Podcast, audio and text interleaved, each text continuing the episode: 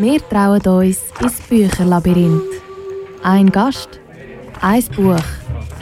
Live aus der Stadtbibliothek Aarau. Herzlich willkommen an dem ersten Advent zu Ein Gast, ein Buch. Ich begrüße euch Zuhörerinnen und Zuhörer am Radio, aber auch das Publikum, wo hier live dabei ist in der Stadtbibliothek Aarau. Mein Gast heute ist freie Journalistin. Sie schreibt unter anderem für die WOTS, für die NZZ, für die Annabelle und noch viele mehr. Dabei ist ihr ein Thema besonders wichtig und um das soll es auch heute gehen in dieser Sendung. Miriam Sutter, schön bist du bei uns. Schön, dass ich da sein darf. Eigentlich bist ja du die, die normalerweise die Fragen stellt. Ich hoffe, du wirst dich auch auf der anderen Seite wohlfühlen. Ähm, du, bezeichnest, du bezeichnest dich als eine klassische Quereinsteigerin. Du hast ursprünglich eine KV-Lehre gemacht und bist danach an eine Anstellung beim Friday Magazine gekommen. Wie hast du zum Journalismus gefunden? Mm, also ich wollte das einfach immer machen. Das habe ich wie immer gewusst. Und ich habe aber gewusst, dass ich nicht in die Schule will, also an eine Uni oder so. Über die Schule, wo man halt muss gehen, raus, habe ich nicht weiter in die Schule wollen. Ähm, und darum habe ich eine Lehre gemacht. Und ich habe gedacht, wenn du eine Bürolehre machst, dann kannst du immer neben dem Schreiben noch so ein bisschen arbeiten. Und nachher habe ich 2008 meine Lehre abgeschlossen, was glaube ich so das dümmste wirtschaftliche Jahr war, um eine Lehre abschließen und einen Job zu suchen, ohne Berufserfahrung. Ähm, und ich hatte immer am Freitag Berufsschule. Gehabt. Dann ist das Friday Magazine rausgekommen und ich habe immer gewusst, ich wollte eigentlich dort hin, möglichst bald ähm, nach der Lehre und habe während meinem letzten Lehrjahr, glaube ich, es war, ähm, habe ich schon angefangen zu schreiben für das Rockstar Magazine und für das Kinky Magazine, was es damals noch gegeben hat. Ähm, und habe Friday einfach, also die Redaktion vom Friday einfach mega belagert, dass ich zu ihnen wollte und dass ich für sie schreiben was ich dann auch durfte.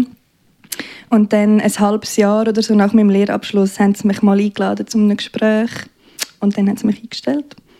Und so ist das passiert. Also so ein bisschen kamikaze-mässig eigentlich. Sehr cool. Und beim Journalismus bist du dann auch geblieben. Du bist äh, angestellt gewesen, zuerst bei Easy Magazine und auch, soviel ich weiß, bei der Annabelle. Heute schaffst du aber als freie Journalistin, was ein ziemlich äh, mutiger Schritt ist. Wie äh, ist es zu dem gekommen? Hm, ja, also ich glaube, das war auch etwas, was ich schon immer ausprobieren wollte. Ähm, einfach weil es die Art zum Schaffen ist, die mir am meisten entgegenkommt. Also du bist sehr selbstbestimmt, du bist sehr flexibel, du hast halt auch die ganze Verantwortung, aber ja, das gehört halt auch dazu. Ähm, aber ich glaube, es ist mehr so passiert, weil es mir so geht wie vielen jungen Journeys im Moment. Es gibt fast keine Jobs mehr.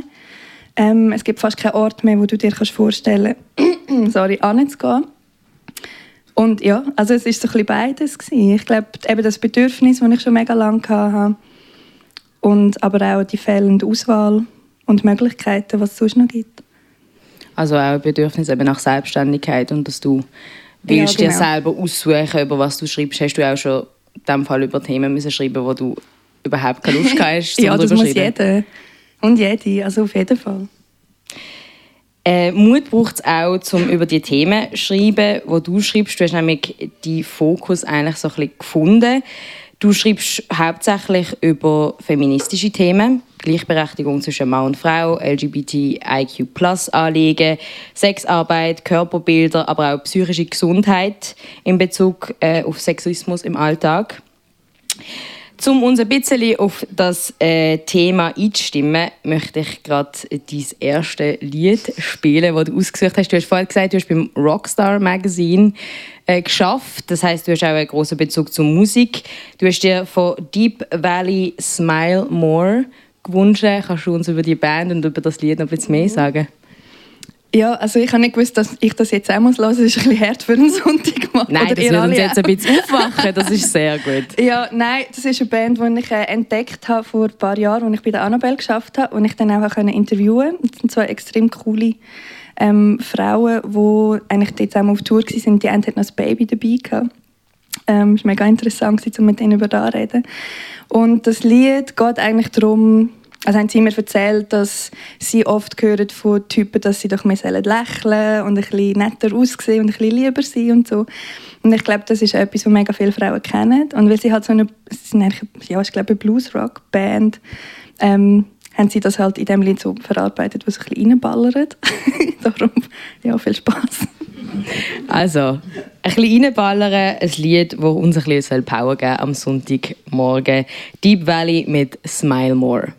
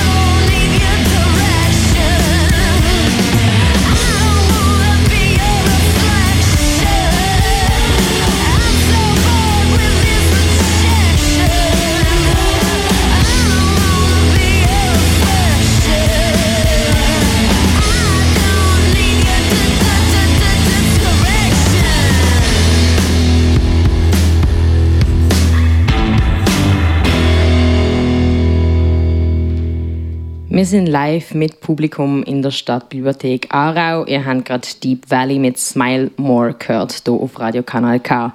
Ein Song mit ganz klar feministischer Message. Und um Feminismus soll es in dieser Stunde auch gehen. Bei mir ist nämlich die Miriam Sutter, freie Journalistin, die selber viel zu Gender-Themen schreibt. Ich glaube, im Leben von jedem Mensch, der sich irgendwann anfängt, mit Feminismus auseinandersetzen, gibt es wahrscheinlich so den Moment, wo man irgendwie merkt, hey, ich werde irgendwie anders behandelt als jemand anders. Kannst du dich noch an so einen Moment erinnern? An einen? Oder so am ersten oder so, dort, wo du ähm, angefangen hast? Ja, das ist noch lustig. Also das fragen mich viele und ich glaube, es hat wie nicht so einen Erwachungsmoment gegeben. Ähm, aber etwas vom Frühesten, wo ich mich erinnere, wo mir so das Gefühl gegeben hat, war, dass ich ähm, mit meiner Mami, da bin ich noch mega klein gewesen, ähm, wahrscheinlich etwa vier oder so, dass ich mit meiner Mami bin in den Zoo, glaube und nachher Glasse essen. Und wir sind auf einer Stege gehockt und essen die Glasse und ich habe mega Freude gehabt, das mega schön gefunden und so. Und dann hat ein Mann, glaube ich, ein älterer Mann, irgendetwas zu meiner Mami gesagt und ich weiß aber nicht mehr was. Aber ich weiß noch, dass das mega nicht okay war und dass das, glaube ich, auch ein bisschen gruselig war. Also ich glaube, das spürt man als Kind recht fest, ohne dass man checkt, was, was eigentlich gesagt worden ist. Ähm, und auch, dass, dass meine Mami das überhaupt nicht cool gefunden hat. Und das ist so etwas vom ersten, also das hat sich mir mega eingebrannt, das Gefühl so, hey, meiner Mami passiert jetzt gerade etwas, ohne dass sie irgendetwas gemacht hat. Und ich habe dort schon geschnallt, das ist, glaube weil sie eine Frau ist und weil er keine Frau ist. Ähm, oder auch im, keine Ahnung, im Kinski schon, habe ich es immer mega unfair gefunden, dass Buben all den lustigen Seich haben dürfen machen und ich nicht, beziehungsweise ich einfach mega viel zusammengeschissen worden bin, wenn ich es auch gemacht habe und Buben nicht. ähm, also es hat schon recht früh angefangen, aber lustigerweise bin ich jetzt als Teenie nicht jemand der sich als Feministin bezeichnet hat. Im Gegenteil, ich bin eigentlich sehr ein antifeministischer Teenager gewesen. So. Es hat dann in dieser Zeit wieder gekehrt und dann später nochmal gekehrt. So. Ich finde eben so, die, äh, so Geschichte eigentlich sehr spannend, dass man eigentlich schon sehr, sehr früh als Kind so ein Bewusstsein hat von Ungleichheiten und dass das dann eben wieder irgendwie so ein bisschen abdampfen kann. Mhm. Wo, wann war denn der Moment, gewesen, wo du dich als Feministin hast bezeichnet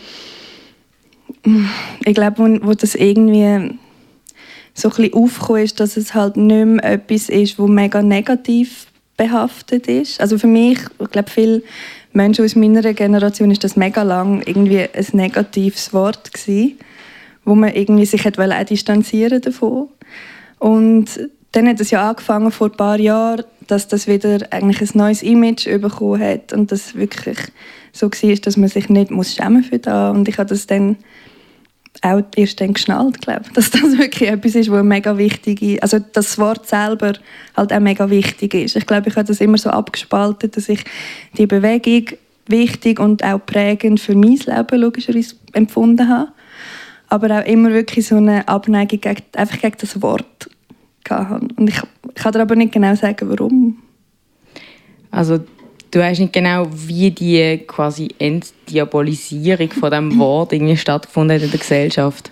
Ja, wahrscheinlich schon auch, dass man, dass man feministische Bestrebungen wieder mehr in den Mittelpunkt gerückt hat, dass man wieder mehr anerkannt hat, wie wichtig im Fall das schon die ganze Vorarbeit von allen Generationen vorher sind und so.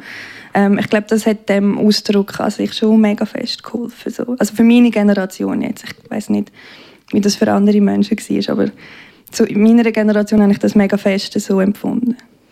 Und wann hast du entschieden, dich auch beruflich mit diesen Themen auseinanderzusetzen?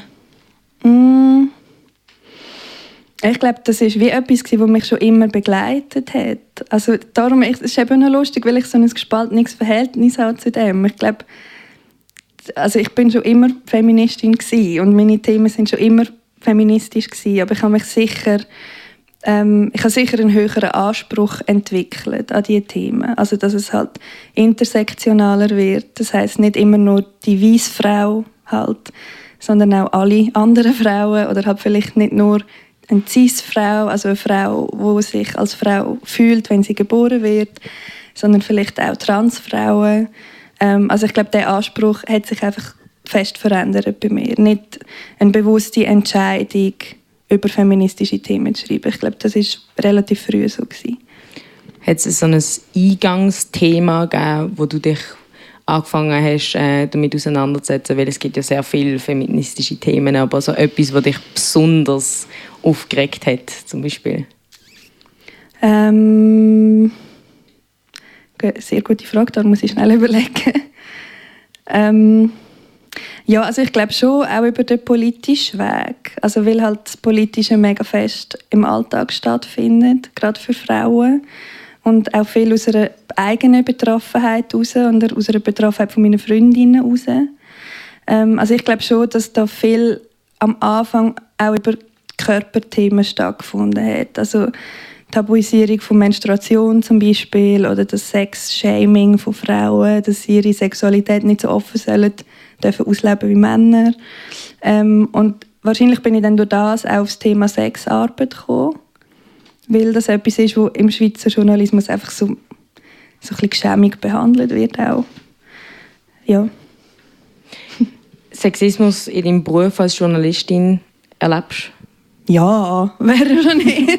Also ich glaube, keine Journalistin, wo, wo das wo die Frage mit Nein, also ja doch, vielleicht, aber ich glaube, die checken es vielleicht einfach. also die merken es vielleicht einfach nicht. Ich weiß nicht, es hat, ähm, es hat vor einer Zeit eine mega grosse Recherche von Simon Rau vom Tagesanzeiger. Ähm, Kollegin, die ich extrem schätze. Und das war eine riesige Arbeit, ähm, wo sie unter dem Schlagwort Hashtag MediaToo also angelehnt an MeToo, ähm, eine Recherche gemacht hat, genau über das Thema im Journalismus. Und also das kann man immer noch nachschauen, das ist alles online verfügbar und die Zahlen sind einfach horrend. Also, es betrifft nicht nur Frauen, ja, aber es betrifft vor allem Frauen und es ist wirklich krass. Sie hat dann auch ein Porträt gemacht über vier Journalistinnen, glaube ich, die erzählen, was sie, also wo ganz konkrete Beispiele erzählen, was sie ihrem Alltag als Journalistin erleben. Das ist zwar on the job, also nicht in der Redaktion, sondern mit Leuten, die sie interviewt haben oder so. Und einfach wirklich mega grusiges Zeug. Also so, wo du einfach denkst, what the fuck, wieso gibt es überhaupt noch Frauen in diesem Berufsfeld? Also lohnt sich zu lesen. Lesen es. Es tut mir sehr leid zu hören. Wie gehst du mit dem um? Ähm, ja, so Galgenhumor hilft, glaube ich. Und ich glaube, mega vielen Frauen geht es halt so, dass man dann denkt, ja, eigentlich erst recht, jetzt braucht es halt mehr Frauen oder müssen Frauen bleiben in diesem Berufsfeld. Ähm, und dass man sich halt gegenseitig mega gut vernetzt und stützt. Und das ist seit dem Frauenstreik spätestens das Jahr ist das mega krass. Auch bei den Journalistinnen. Es hat ja auch einen Medienfrauenstreik gegeben, man glaube so ein bisschen mitbekommen hat, wo viele Medien ähm, zum Beispiel so eine violette Tafel geschaltet haben online ähm, in der Farbe vom Frauenstreik und dann dort zum Beispiel einen Artikel geschaltet haben über Zahlen auf, über Gewalt an Frauen zum Beispiel oder auch spezifisch auf den Journalismus bezogen und so und einfach um die Sichtbarkeit halt stattzufinden und das Thema beackern. Und seitdem habe ich schon mega fest das Gefühl, ist so die, der Zusammenhalt noch stärker als vorher in den letzten zwei Jahren ist auch unglaublich viel gegangen in den Medien. Du hast schon erwähnt, MeToo, aber jetzt auch der Frauenstreik. Hast du schon eine gewisse Veränderung? Spürst du die schon? Du hast jetzt gesagt, Zusammenhalt. Mm. Ja und nein. Also ich glaube, was so ein bisschen in unserer Branche ein Problem ist, aber das ist wahrscheinlich überall ein bisschen so, ist, dass es so eine komische Gleichzeitigkeit gibt. Also es gibt auch viele Junge, die nachkommen, die sehr sensibilisiert sind auf diese Thematik oder auch Leute wie ich, die das jetzt seit im Schnitt vielleicht zehn Jahren machen, die halt das alles mitbekommen und gefunden haben, es muss sich wirklich etwas ändern. Oder es gibt auch Leute, die älter sind als ich, die, finden, dass es wichtig ist, dass sich etwas ändert. Aber in mega vielen wichtigen Positionen gibt es halt einfach, also no offense, aber gibt es halt einfach immer noch mega viele alte Männer. Und ich habe nicht gegen alte Männer, aber es gibt sehr viele Männer, die dort hocken, die halt einfach aus Gründen ihre Machtposition dort erreicht haben und das halt nicht abgeben wollen. Und die jetzt halt anschießt, dass jetzt so Leute um sie herum anfangen, an dem ein bisschen kratzen.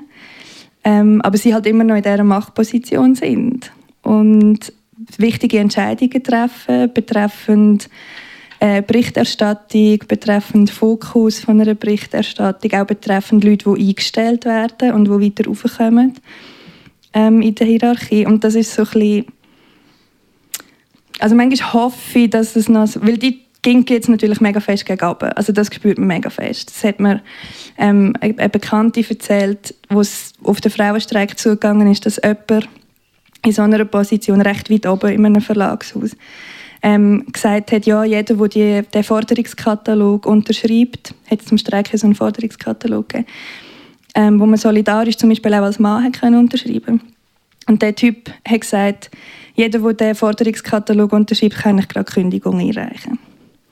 Und also es ist schon noch krass, wenn man sich mal überlegt, was das heißt, die Aussage und die Haltung. Aber manchmal hoffe ich, dass es wie noch so das letzte Aufbäumen ist, vielleicht. ich weiß nicht, vielleicht geht es jetzt auch noch 50 Jahre. Das könnte durchaus sein. Was ich bei dir spannend finde, ist, du schreibst für sehr unterschiedliche Zeitungen, zum Beispiel für die WOTS, aber dann auch für die NZZ. Und das sind jetzt irgendwie ja auch Zeitungen, die ein unterschiedliche politische Prägungen haben. Wie gehst du da vor? Schreibst du in einer NZZ anders als in einer WOTS? Gibt es da Einschränkungen? Ähm, ja, also ich glaube schon, der Schreibstil ist vielleicht jetzt nicht stark unterschiedlich. Aber natürlich ist eine WOTS-Redaktion komplett anders als eine NZZ-Redaktion und der Umgang ähm, mit den Freien, aus meiner Sicht zumindest, ist auch ziemlich fest anders. Die Bezahlung ist anders. Aber ähm, also ich glaube, für mich sind so Medien wie die WOTS oder auch Surprise, Strassenmagazin oder so, sind so die Safe Spaces für mich, wo ich weiß, da kann ich die Themen, die mir wichtig sind, auf diese Art bearbeiten, wie es mir auch wichtig ist oder wie es mir etwas bedeutet. Und bei einer NZZ zum Beispiel finde ich es super, wenn ich weiß, dass Leute, die vielleicht nicht meiner Meinung sind oder mit mir jetzt nicht einhergehen mit meiner Orientierung, was auch immer, wenn die einen Artikel von mir lesen, wieso dass es scheiße ist, dass jemand auf Tampons eine höhere Steuer ist als auf Viagra zum Beispiel. Also das ist dann so der Grund, wieso dass ich eigentlich so Zeug schreibe für die NZZ. Weil ich halt nicht nur für meine Bubble schreiben, es bringt mir nicht so viel. Ähm, aber ich habe auch meine Grenzen. Also für die Weltwoche würde ich sicher nie etwas machen. Die haben mich schon gefragt, mache mach ich nicht. ah, die haben dich gefragt? Ja, wieso eigentlich? Zu welchem Zum Thema? Frauenstreik.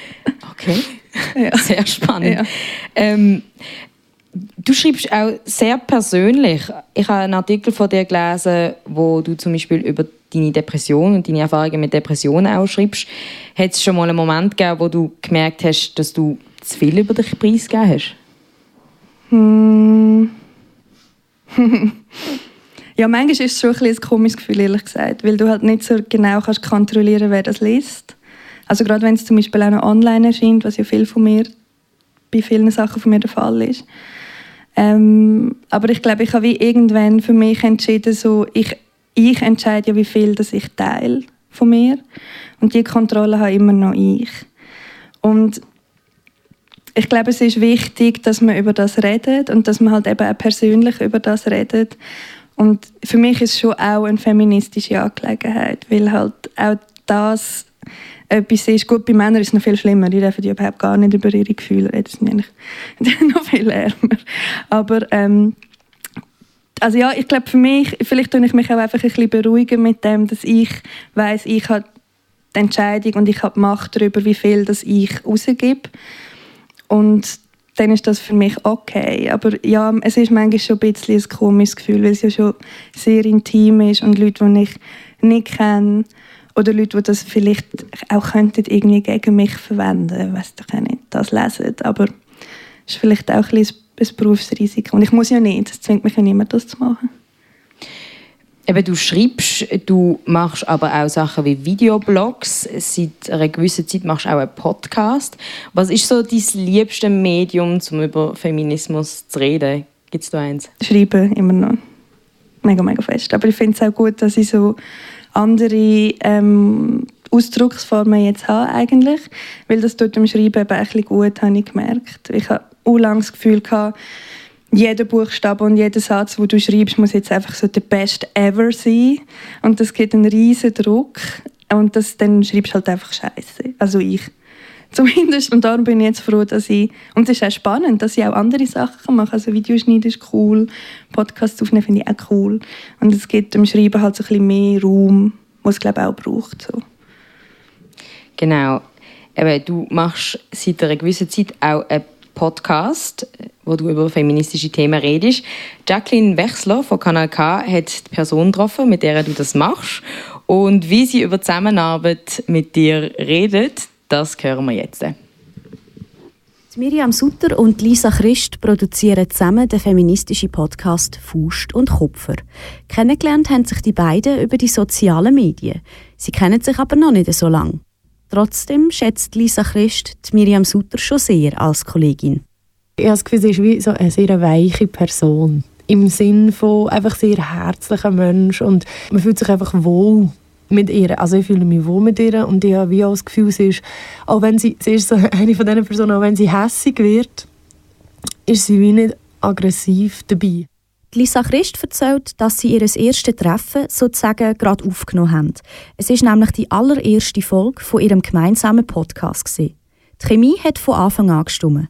Unstimmigkeiten, sagt Lisa Christ, gibt es zwischen ihr und Miriam Sutter nicht wir haben noch nie einen Moment wo wir irgendwie gefunden haben, da sind wir jetzt grundsätzlich anderer Meinung.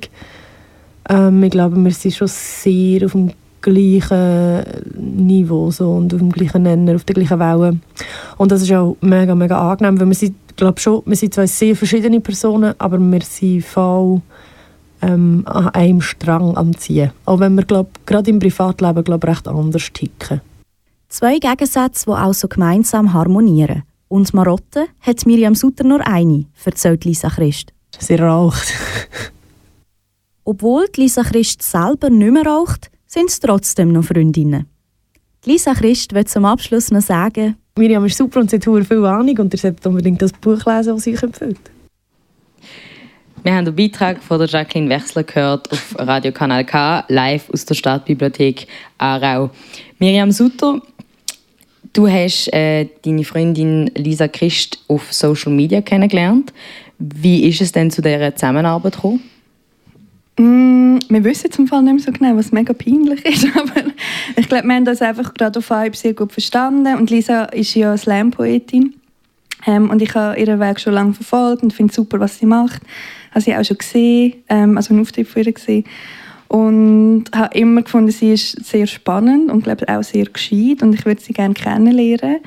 Und dann haben wir irgendwann, wie sich das so gehört für Millennials, mal auf Instagram schreiben glaube und haben uns einfach gerade sehr gut verstanden und haben dann uns über längere Zeit immer wieder so ein bisschen austauscht, immer wieder ein bisschen Kontakt gehabt und so.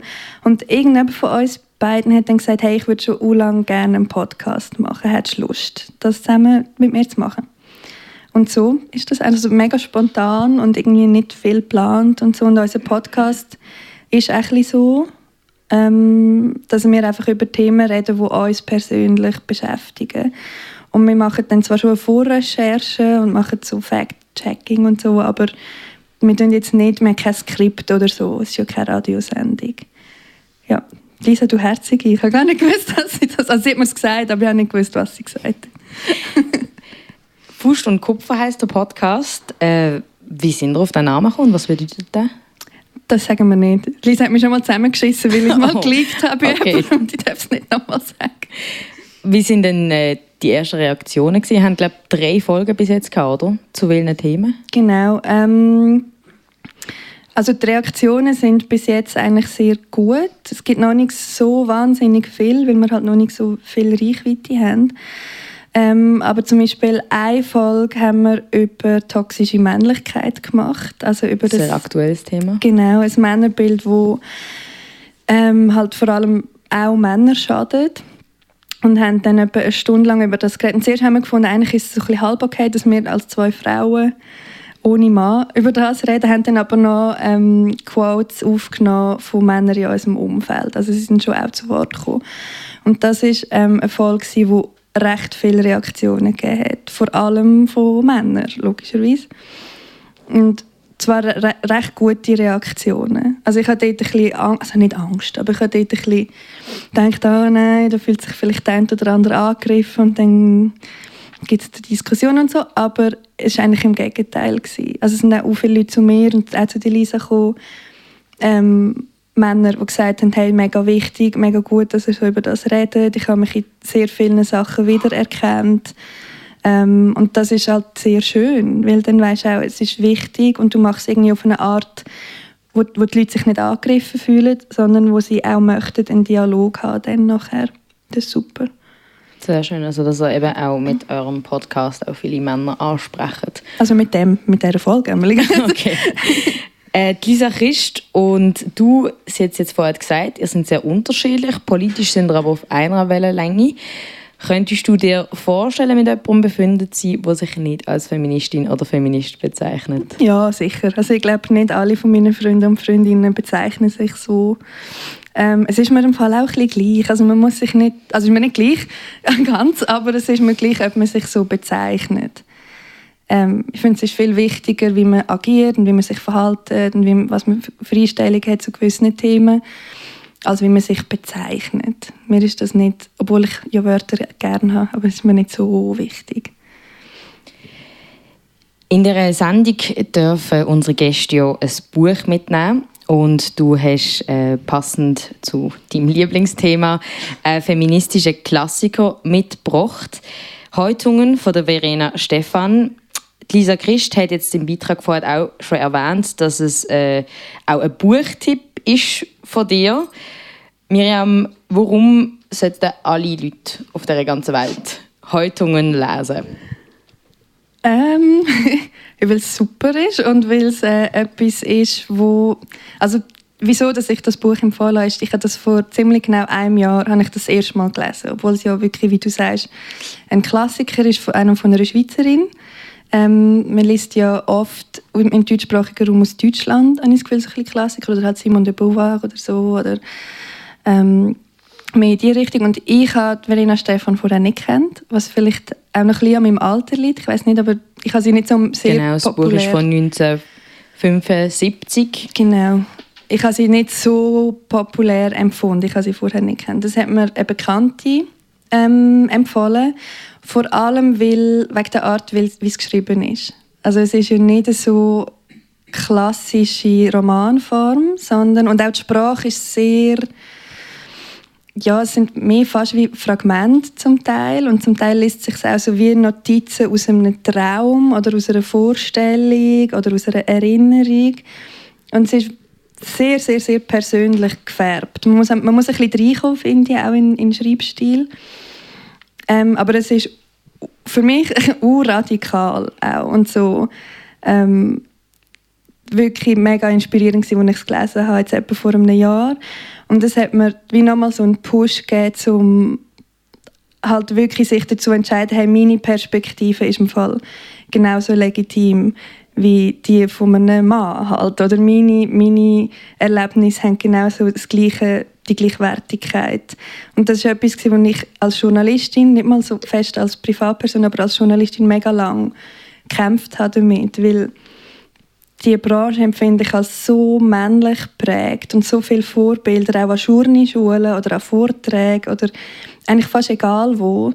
So viele Vorbilder, die dir mitgegeben werden, sind Männer. Und ich habe so lange das Gefühl, ich muss jetzt so ein krasser Gonzo-Journey sein wie der Hunter S. Thompson oder ich muss irgendwie so, ich muss sein wie der Tom Wolfe oder es hat mir mega gefehlt, auch weibliche Vorbilder, vor allem beim Schreiben. Ähm, und ich glaube, sie hat sich jetzt wie das eingereiht in, in so eine Liste von möglichen Vorbildern. Und halt eben, das ist ein bisschen wirr, aber was ich vorher gesagt habe, wegen der, was du erlebst und wie es du erlebst als Frau ist halt anders, als es ein Tom Wolfe erlebt oder ein Thompson. Und es ist aber nicht weniger richtig oder nicht weniger wichtig, dass man auch aus dieser Perspektive Journalismus macht, wenn das irgendwie Sinn ergibt. Auf jeden Fall. Für die, die heute nicht gelesen haben, meine Kollegin von Kanal K, Jacqueline Wechsler, hat einen Beitrag zum Buch gemacht und den hören wir jetzt. In den 70er Jahren hat Verena Stephans Buch Häutungen verfasst. Der erste deutschsprachige literarische Text von einer Feministin. Häutungen ist berühmt worden als Bibel der Frauenbewegung. Es sind biografische Aufzeichnungen, Gedichte und Träume, wo in Häutungen vorkommen. Verena Stephan befasst sich mit heterosexuellen Herrschaftsverhältnissen, ihren sexuellen Erfahrungen und die zerstörende Macht zwischen Mann und Frau. Die jahrtausendlange Ahnenreihe, in der sich Frau neben Frau gerührt mit derselben Kopfneigung über einen versteinerten Mann beugt, besteht aus schwarzen, weißen, gelben, braunen Frauen und Männern. Die Ordnung der Ahnenreihe wird von der Hautfarbe nicht beeinflusst. Sexismus geht tiefer als Rassismus, als Klassenkampf. Die Ich-Erzählerin im Buch Häutungen kommt viel um. Sie wird Schritt für Schritt Fuß fassen in der Welt, wird alles erleben, sich mit allem auseinandersetzen, sich prägen lassen, wie Verena Stefan schreibt. Offen bis zur Selbstaufgabe, anpassungsfähig bis zur Vernichtung, tastete ich mich nach Süden vor. Die erste Angst wich allmählich, ein hartnäckiges und unbestimmbares Unbehagen aber war nicht zu vertreiben. Ich beherrschte die Welt nicht, ich war Gast. Neben dem Reisen und dem Versuch zur Selbstfindung beobachtet Ich-Erzählerin die sexualpolitische Entwicklung gegen das Ende der 60er Jahre. Sie befasst sich auch mit Sex, speziell zwischen Mann und Frau. Sexualität wollten wir entmystifizieren. Sie sollte eine leicht zu nehmende Angelegenheit sein, nicht mehr der Höhepunkt einer Begegnung mit einem anderen Menschen, sondern eine schwerelose Möglichkeit, sich kennenzulernen. Schritt für Schritt schildert Ich-Erzählerin in Häutungen die Aufenthaltsbedingungen in der Welt der Männer, ihren Ausbruch aus der Abhängigkeit vom Mann und versucht den Anfang von einer lesbischen Liebe in Wort zu fassen. Ihre lesbischen Erfahrungen verändern dabei grundlegend ihre Denk- und Lebensweise. Ihr loset ein Gast ein Buch auf Radio Kanal K live mit Publikum aus der Stadtbibliothek Aarau. Wir haben gerade den Beitrag gehört über das Buch Häutungen von der Verena Stephan, eine von der berühmtesten feministischen Texte und das Buch, wo mein Gast für die Sendung heute ausgesucht hat. Du hast es vorher schon gesagt, das Buch ist zwar von 1975, du hast dich aber sehr mit der Perspektive können identifizieren. Würdest du sagen, dass es zwar eine andere Generation ist, wo ja hier redet, aber die Themen immer noch die gleichen sind. Ja, definitiv. Also ich glaube, das ist etwas, wo so stark generationenübergreifend ist, die Gefühle, die sie beschreibt und die, sie beschreibt eben auch so schön, es, es ist fast ein bisschen pathetisch manchmal, aber ich hätte das halt noch gerne. ähm, halt wie, wie das Leben als Frau ist. Und ich glaube, obwohl sich seit 1975 ein bisschen etwas geändert hat, aber auch nicht so verdammt viel, ähm, ist es glaube etwas, was sich auch Frauen heute, auch in meinem Alter, sehr gut können identifizieren Also ich finde, es hat sich nicht krass viel verändert für Frauen seitdem, leider. Gibt es Punkte, wo du nicht einverstanden bist mit ihr? Sie schreibt ja schon auch in meinen Augen teilweise auch provokativ. Gibt es jetzt etwas, wo du würdest sagen, okay, aus heutiger Sicht ist es das vielleicht ein bisschen wieder überholt? Ehrlich gesagt im Fall nicht. Ich glaube, darum hat es mir so gefallen. Ich habe schon ein paar Mal gedacht, oh, es ist vielleicht wirklich, eben, wie du sagst, provokativ formuliert und halt ein bisschen radikal. Aber ich finde, das braucht es auch. Also die, die Gefühlswelt, die sie vermittelt, hat sehr stark mit mir so wiedergehalten, immer noch. Und man sagt ja, gute Bücher beeinflussen einen. Hat es dich Häutungen beeinflusst und wenn ja, wie? Ja, sehr. also ich habe das glaube ich erst so retrospektiv gemerkt. Eben das, was ich vorher gesagt habe mit dem, was ich denke und wie ich das finde, ist, ist legitim. Und ich glaube, wenn man mich ein bisschen kennt, überrascht einem das vielleicht, dass, ich das, dass mir das Buch nochmal das Gefühl gegeben hat, weil ich glaube, ich oft den Eindruck machen, dass ich mir dessen sehr sicher bin und sehr bewusst, aber das ist mega fest nicht so. Also ich glaube, ich kompensiere das manchmal ein bisschen gegen außen und innen ist es dann halt so mehr Unsicherheit da, glaube als man gegen außen wahrnimmt. Und das Buch hat mich sicher dahingehend nochmal gestärkt. Also dass man halt die meine Perspektive weil sie halt von einer Frau ist, nicht wegen dem muss hinterfragen oder nicht muss fragen, hey, wie würden das jetzt ein Mann machen oder sehen oder ich habe das unterbewusst immer noch sehr fest gemacht, habe ich gemerkt. Und vielleicht auch wegen dem Buch habe ich das gemerkt. So. Was sind denn Momente oder Sachen, die Miriam Sutter können verunsichern in ihrer Meinung? Ah, oh, das ist gemein. Musst du auch nicht sagen, wenn Nein, also, also ich glaube ich glaube, ich reagiere fest darauf, wenn mich jemand als Person einschüchtert. So, das passiert nicht sehr oft. Aber wenn es passiert, dann bin ich eigentlich verloren. eigentlich. Dann bin ich sehr unsicher. Aber ich kann dir nicht sagen, warum. Ich glaube, ja, ich reagiere fest auf das und so, wie, was mir jemand für ein Gefühl gibt.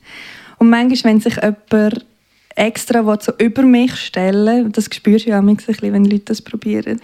Dann entweder funktioniert es und dann bin ich unsicher, oder es führt dazu, dass ich dann halt das überhaupt nicht mehr ernst nehmen kann. Aber es gibt jetzt nicht etwas, wo ich sagen kann, das verunsichert mich total. Man ist ja auch nie an einem Ziel angekommen, wenn man sich mit Feminismus auseinandersetzt. Von dem her sind noch gewisse Schwankungen wahrscheinlich bei jedem vorhanden. Ähm, Häutungen kann als wirklich so ein Emanzipationsmanifest gesehen werden auf verschiedenen Ebenen. Sie beschreibt zum Beispiel auch wie sie sich will loslösen vom Wunsch, von Männern begehrt zu werden. Und in diesem Kontext schreibt Verena Stefan auch eher negativ über Heterosexualität. Ich zitiere es, eins der wahrscheinlich berühmtesten, einer der berühmtesten Sätze wahrscheinlich aus ihrem Buch. Liebe ist eine tausendfache Verwechslung von Begehrtsein und vergewaltigt werden ob und wie so eine gesunde und gleichberechtigte Liebesbeziehung zwischen Mann und Frau möglich wäre, sagt sie aber nicht. Jetzt aus deiner Perspektive, auch 40, über 40 Jahre später, wie sieht für dich so ein gelebter Feminismus im Privaten aus und gerade in heterosexuellen Beziehungen? Ja, mega gute Frage. Könnte man wahrscheinlich tagelang Sendungen darüber machen. Also ähm, genau, für, für, den Kontext ist vielleicht noch wichtig, ich weiß nicht, ob ich das schon gesagt habe, aber ich bin, ich bin in einer Hetero-Beziehung, ich bin mainly hetero. Das ist einfach immer noch wichtig, um das zu wissen, wenn man über so Sachen redet. Ähm, ja, ich glaube, Kommunikation ist wichtig, weil ich glaube, es gibt nicht so ein generelles Rezept, wie das funktioniert. Man muss sehr, sehr, sehr viel miteinander reden und man muss sehr, sehr, sehr viel immer wieder Sachen neu auslegen, wie, beid, wie, wie es für beide funktioniert. Und dann gibt es halt einfach Faktoren, wo du nicht kannst, oder wo du nur sehr geringfügig kannst beeinflussen. Also Job, Bildung vom anderen, ähm, was sonst noch im anderen seinem Leben alles so läuft. Das sind ja eine Million Faktoren, die halt einfach nicht in deinen Händen liegen. Aber das, was man kann beeinflussen, muss man halt einfach wirklich bis es unangenehm wird, bereden. Und das braucht mega viel Nerven und mega viel Kraft und mega viel Wille von beiden Seiten. Und das ist auch, auch furchtbar anstrengend, aber es lohnt sich im Optimalfall doch sehr. Aber deiner Meinung nach kann man komplett unabhängig sein und mit einem Mann in einer Liebesbeziehung? Ich glaube, sobald Kinder kommen, wird es noch mal schwieriger. Das kann ich nicht ähm, beurteilen, weil ich habe keine. Ähm, ja, ich, ich glaube ja. Das ist die kurze Antwort. Ich, ich glaube ja. Du bist ja aber eigentlich nicht der gleichen Meinung wie die mhm. Autorin. Ja, also gut, sie ich habe nicht so viel Zeit, um jetzt das alles zu erklären. Darum, ich glaube, die kurze Antwort ist ja. Oder vielleicht ist das auch noch ein bisschen Wunschdenken. Also wenn man auf Facebook würde sagen, es ist kompliziert ja, oder genau. so. genau. Verena Stefan prangert in Häutungen auch die Tatsache an, dass man als Frau nicht lernt, seinen Körper zu lieben, sondern das, was er bei Männern auslöst. Und das ist wirklich ein mega aktuelles Thema und es hat mich auch ein bisschen an die Debatten erinnert, wo sehr oft auch gerade in Bezug zu sozialen Medien gerade im Moment sehr oft beredet werden, nämlich das Phänomen, dass sich junge Frauen eben gerade auf Social Media sehr oft sexualisiert auch darstellen und ich habe wirklich das Gefühl, das ist so ein Thema, wo so die feministische Community so spaltet wie der größte Graben, nämlich dass ähm, gewisse finden, das ist positiv. Das ist eine Art von Selbstermächtigung. Jahrzehntelang, Jahr, Jahrtausende, Jahrhunderte lang hat man Frauen dargestellt und jetzt können sich junge Frauen endlich mal selber darstellen. Andere finden das wieder negativ, weil es wieder heterosexistische Bilder bedient. Wie siehst du das? Mm, ich sehe beides. Also das ist schon eine, Debatte, die ich wichtig finde und die glaube auch gut geführt wird. Also sie wird geführt im Moment, das ist schon mal wichtig und sie wird relativ divers. Also ja, könnte ja immer noch besser sein, aber es wird immerhin relativ ausgeglichen geführt, glaube ich, im Moment. Ja, ich weiß nicht. Ich glaube, ich sehe beide Punkte sehr fest. Ich, ich glaube, für mich persönlich ist immer das Wichtigste, dass die Frau in dem Moment kann entscheiden kann, was passiert und wie das passiert. Und dass auch viele, gerade junge Frauen, also einfach sehr viele Frauen, immer noch das vorprägte patriarchale Bild haben davon, wie eine Frau muss aussehen, wie ein Frauenkörper muss aussehen, wie eine Frau sich muss geben und muss dargestellt werden, ist halt auch ein Phänomen davon, dass es ihr für immer und ewig so beigebracht worden ist. Und ich finde, da kann man der Frau nur so halb den Vorwurf machen, dass sie etwas reproduziert, wo sie halt blöd gesagt vielleicht einfach nicht anders kennt. Und im ersten Schritt, was sich verändert hat, ist ja, gut, sie reproduziert die Stereotype, aber sie macht es selber. Dass das jetzt nicht abschließend die geilste Vorstellung ist davon, wie ich finde, das könnte man machen, ist, ist klar, aber ich finde, man muss dem auch Zeit geben, weil eben, wie du sagst, das ist neu mit diesen sozialen Medien, dass, dass die Frau das selber kann machen und selber im Griff hat, wie, was, wo. Ähm, und ich glaube, das ist auch etwas, wo einfach noch, noch wird Zeit brauchen. Und es gibt ja auch ganz viele andere Beispiele. Gerade auf Social Media gibt es auch viele Menschen, wo, wo eben gegen das Schönheitsideal ganz bewusst ähm, sich darstellen. Also ich glaube, da ist schon sehr viel am Gehen im Moment. Wir haben es im Beitrag über das Buch gehört. Der Verena Stefan, ihr Ziel war, die weibliche Sexualität zu entmystifizieren.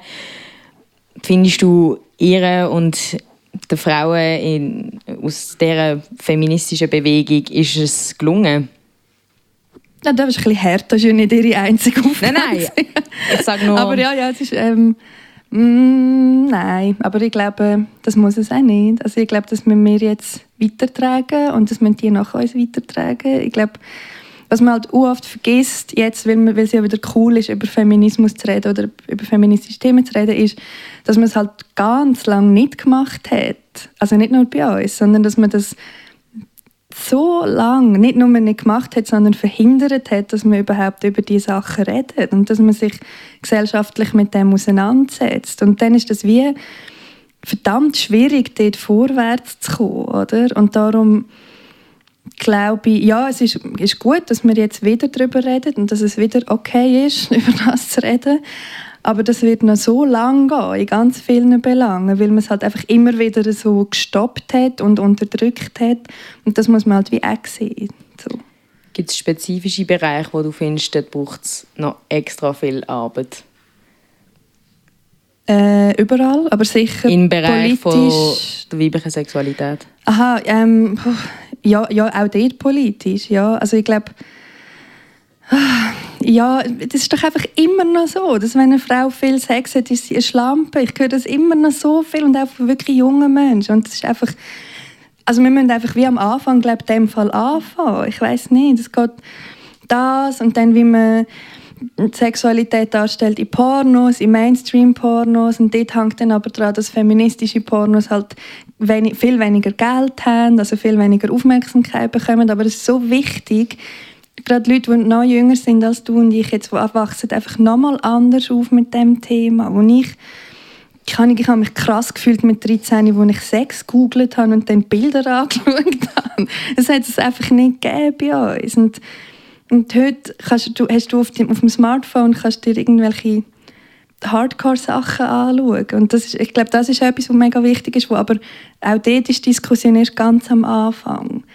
Und wie fest das, das zusammenhängt für eine junge Frau heute, und dann gibt es noch Social Media und da drüllst eh voll durch. Also, ich habe das Gefühl, es sind so viele neue Bereiche dazu, wo man wieder am Anfang, von Anfang an muss diskutieren muss, dass es sich wirklich anfühlt, als wären wir immer noch ein bisschen am Anfang. So. Aber ich glaube, das also darum sage ich, es ist politisch, oder wie der Frauenkörper gesellschaftlich diskutiert und angeschaut wird. Ich glaube, dort, dort ist der Punkt, wo noch mega, mega, mega viel Arbeit zu machen ist. Also man kann sagen, seit der Veröffentlichung von Häutungen sind zwar ganz viele Sachen gegangen und gleichzeitig ist der Gleichberechtigung auch wieder andere Steine in den Weg gelegt mm, worden. Genau. Eine Frau, die sich in ihrem Text ebenfalls mit gesellschaftspolitischen Themen auseinandersetzt, ist Spoken Word Künstlerin Kate Tempest. Und du hast im Vorfeld von dieser Sendung gesagt, du willst unbedingt den Song spielen, weil du hast dich verliebt. Warum? Ja, sie ist so cool. sie ist einfach so cool. Ähm, das ist für ein neues Album. Und das habe ich letztens das erste Mal gehört, den Song, und ich finde es einfach mega, mega schön. Und ich liebe sie einfach so fest, weil sie so gut mit Sprachen umgeht und das so schwierig ist und sie macht es einfach mega gut. Ich bin einfach voll verliebt in sie. Um die Stunde also langsam und ruhig ausklingen zu lassen, Kate Tempest mit Fire Smoke.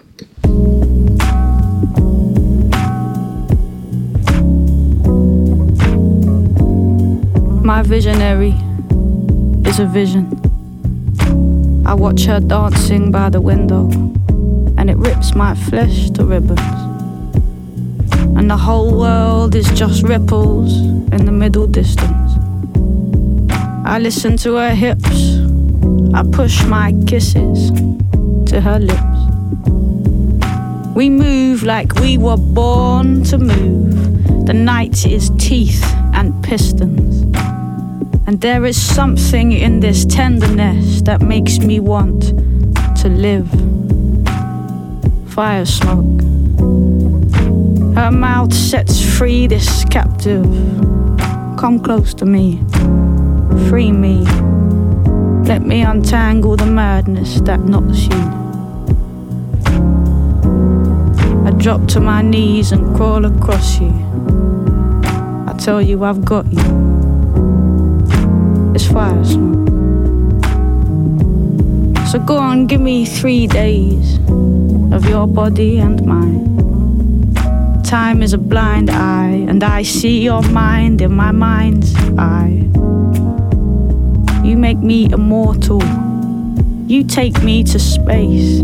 You are a planet, a place I've not known.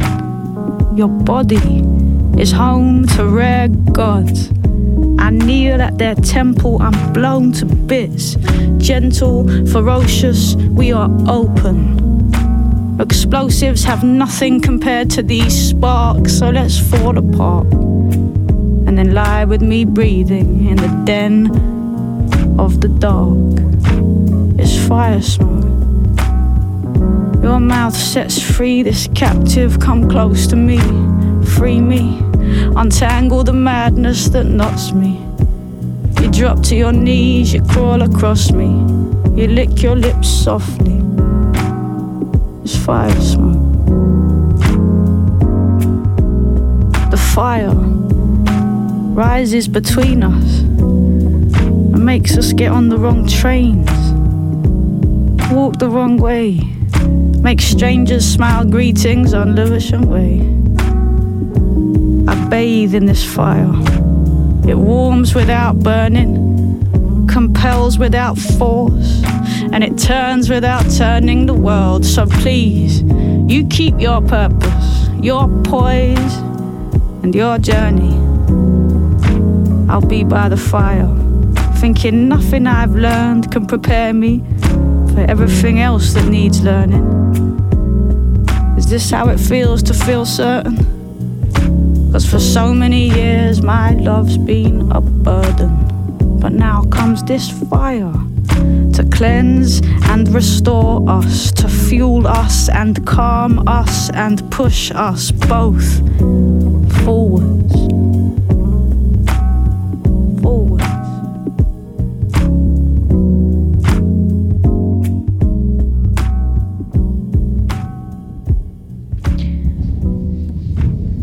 Das ist Fire Smoke von der Kate Tempest gewünscht von der Miriam Sutter, mein Gast in ein Gast ein Buch live aus der Stadtbibliothek Aarau. Der Verena äh, Stefan, ihr Buch ist ja stark autobiografisch, es hat eine sehr spezielle Form, wie du sagst, die dir sehr gefallen hat. Wenn jetzt du ein Buch würdest schreiben, wüsstest über was und in welcher Form, wäre das ähnlich? Mm, also ich traue mir da nicht zu, ehrlich gesagt. Ich glaube, das ist auch schwierig, so wie sie das gemacht hat. Ähm, also ich glaube, ich würde nicht ein autobiografisches Buch schreiben. Das ähm, wäre mir dann, glaube ich, nicht zu viel. oder ich würde es vielleicht nicht veröffentlichen. Vielleicht wäre es mal interessant, eins zu schreiben, aber vielleicht nicht rausgeben. Ähm, ich, lustigerweise schreibe ich gerade ein Buch. Also ein journalistisches, aber, Aber doch. aber nicht, nicht so wie sie. Ja. Oder ich schreibe an einem Buch mit. Ähm, aber so wie sie könnte ich mir das jetzt nicht vorstellen. Ich glaube, es ist irgendwie, das, das macht auch viel mit dir und das braucht auch Mut. Und dann siehst du das noch gedruckt und dann, ich weiß nicht, ich glaube, ich würde mir glaube ich, nicht getrauen vielleicht.